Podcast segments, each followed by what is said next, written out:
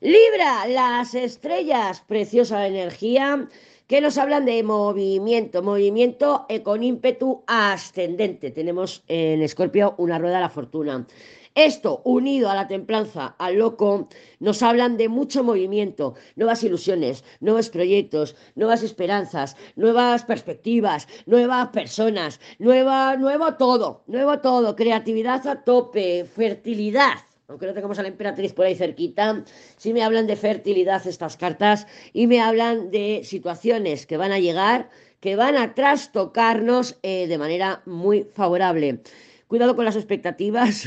No lo digo porque no he visto más cartas, pero la rueda de la fortuna sabemos que es bastante efímera. Entonces las expectativas que nos podamos hacer tienen que ser realistas, con los pies en el suelo, bien en contacto con la realidad, para que no luego venga cualquier torre o lo que sea, porque te recuerda, recuerda que la rueda de la fortuna tiene energía torre, ¿vale? Tiene energía Urano. Y como a Urano no le gusta la cosa, o las expectativas no sean realistas, se caen. Pues lo mismo con la rueda, la rueda también nos puede tumbar las expectativas. Y créeme que cuando caen las expectativas, duele, yo creo que es lo que más duele de todo.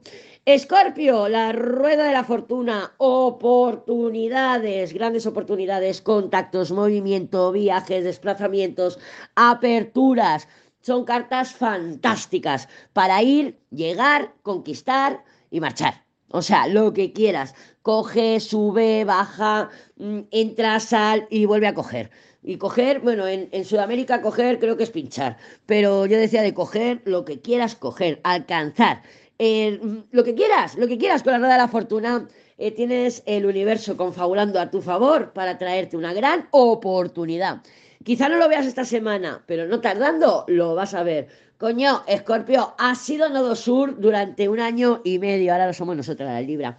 ¿Y eso tendrá algún premio? No, pues ese premio viene aquí marcado. Lo que no me parece que sea inmediato, ¿eh? Vamos a darle un poquito de chance a la energía para que se manifieste. Sagitario, el juicio, el juicio. Aquí te veo yo que quieres ir, conseguir, alcanzar y oportunidades vas a tener, pero aplica paciencia. También recuerda que si coges una oportunidad, a lo mejor tienes que dejar atrás otra. ¿eh? Entonces, evalúa bien qué es lo que puedes coger, qué es lo que quieres ir, qué es lo que puedes alcanzar, dónde están tus límites también, porque conocer nuestros límites es muy sabio e inteligente, y saber que a lo mejor no puedes llegar al objetivo esta semana. Así que ponte objetivos realistas, objetivos a corto plazo con satisfacción a medio plazo. O sea, algo que puedas alcanzar ahora para que te dé los frutos a medio y largo plazo. La satisfacción inmediata no te va a funcionar estos próximos días.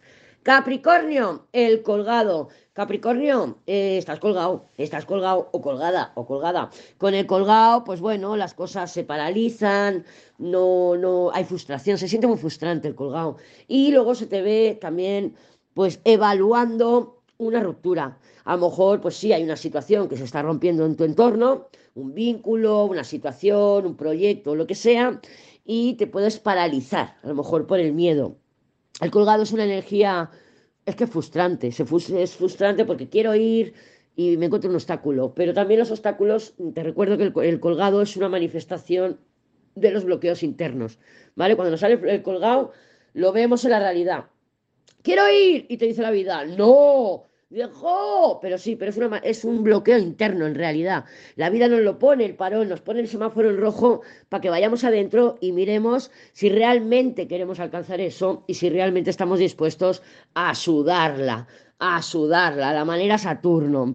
Estás rodeado pues, con la muerte y y la torre, esto, mira, la única manera de evitar esta ruptura sería con el juicio y la rueda, sería renovación, una renovación de la dinarrenación, una renovación de ti, de tu forma de vincularte, de tu forma de expresarte, de tu forma de lo que sea, de tus, eh, de tus estrategias inconscientes o que pueden subir a conciencia. El colgado, sí que es verdad que Odín estuvo colgado en el árbol de la sabiduría y encontró la iluminación. Podemos encontrar la iluminación a través de la energía del colgado, pues con ese paro, la frustración, podemos encontrar la iluminación, pero el colgado es un poco vago, no tiene ganas de meterse, arremangarse y embarrarse para salir adelante. Con el, cuando estamos con el colgado solemos Ay, me he roto una uña, ya lo haré mañana. Posponernos. Y eso no es una actitud positiva. El posponernos no. Acuario, la torre. Pues claramente esta torre viene de un colgado, viene de la muerte, viene de la papisa.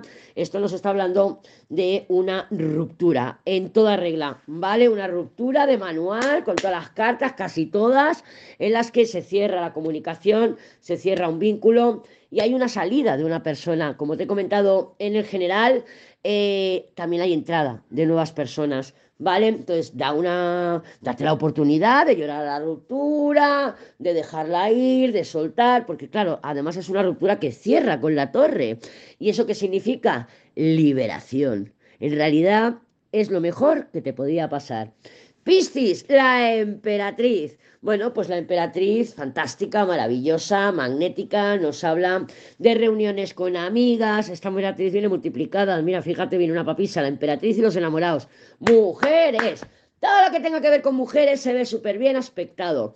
Del tema que sea, y sobre todo si es en grupo de mujeres, mejor todavía. ¿Por qué? Pues porque, porque está muy bien aspectado, está muy bien aspectado. Entonces, puede ser unas noticias fantásticas, porque la emperatriz rige las buenas noticias, en las que son buenas noticias, ojo, son buenas noticias con la torre y los enamorados que te van a romper un poquito los esquemas, pero te van a ayudar a avanzar mañana. Con esa emperatriz, sube, baja, entra, sal, disfruta y goza, porque sabemos que la emperatriz es muy disfrutona.